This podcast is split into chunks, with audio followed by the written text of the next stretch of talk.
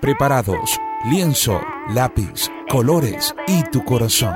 Con Ingrid Torres y Gada Richani estaremos dibujando la vida. La vida es bella. Saludos queridos oyentes, hoy en nuevo, con nuevos matices, colores y pinceles, dibujando la vida.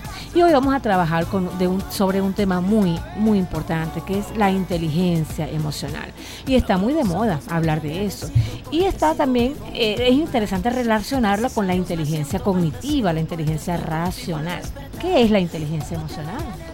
Bueno, bien interesante que podamos hablar a nuestros oyentes de la inteligencia emocional. Fíjate que en estos días me consigo a un gran amigo, muy inteligente, siempre en bachillerato 20, 20, 20. Ese muchacho, un 18 era un trauma para él. Y casualmente me dice que fue despedido de su trabajo. ¿Por qué? Le comentaba yo, ¿y qué te pasó? Entonces me dice, bueno, en realidad es que cada vez que me llamaba la atención por algún algo que no estaba bien, entonces yo me molestaba y no era capaz de decir lo que me molestaba, sino que hacía me ensimismaba. Es decir, no hablaba con más nadie, entonces el, el ambiente se tornaba un poco pesado. Oye, pero qué bueno que lo reconozca, le dije yo.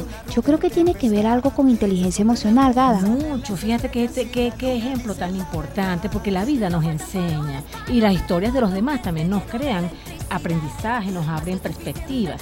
La inteligencia emocional tiene que ver con eso, con el reconocer cómo somos, el reconocer también cómo manejamos nuestras emociones ante la frustración, ante el miedo, ante el dolor, ante la rabia.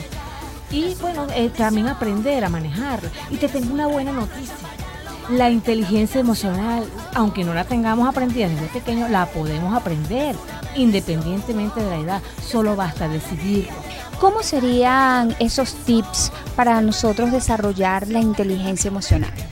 Bueno, primero, como decía, es importante conocernos. Para algunas personas es eh, eh, difícil algunas situaciones, por ejemplo, esas llamadas de atención de tu amigo, para otros pueden ser motivos de correcciones normales, saludables. Entonces, conocer qué es lo que nos sensibiliza más, qué es lo que nos, nos hace más susceptibles.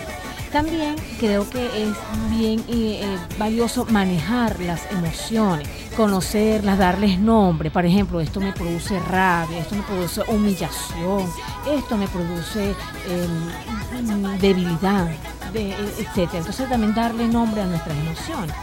Quiere decir entonces que la inteligencia emocional está muy relacionada con la estima que nos tenemos como personas. Sí, señor.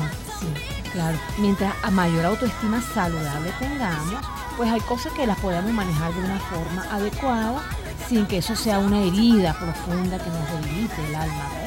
Y eh, también, también eh, teniendo la autoestima adecuada podemos incluso saber que no tenemos una buena ejecución, una buena reacción, pero saber y reconocer humildemente yo puedo mejorar sin que eso que digamos genere mella en nosotros.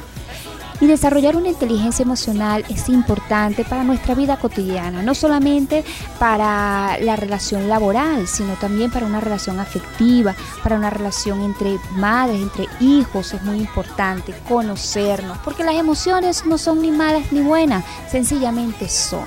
Y conocernos nos va a permitir nosotros inclusive cuando decir no cuando decir no me gusta, no puedo hablar porque en estos momentos estoy molesta, será en otra oportunidad. Y también para tomar decisiones. Así es. Entonces sigamos profundizando en nuestro desarrollo personal, que eso forma parte de una excelente calidad de vida y es base para todos los tipos de emprendimientos que podamos tener en ella. Esto fue Dibujando la Vida con Ingrid Torres y Gada Richani.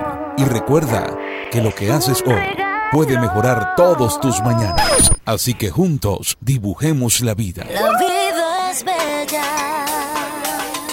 La vida es bella.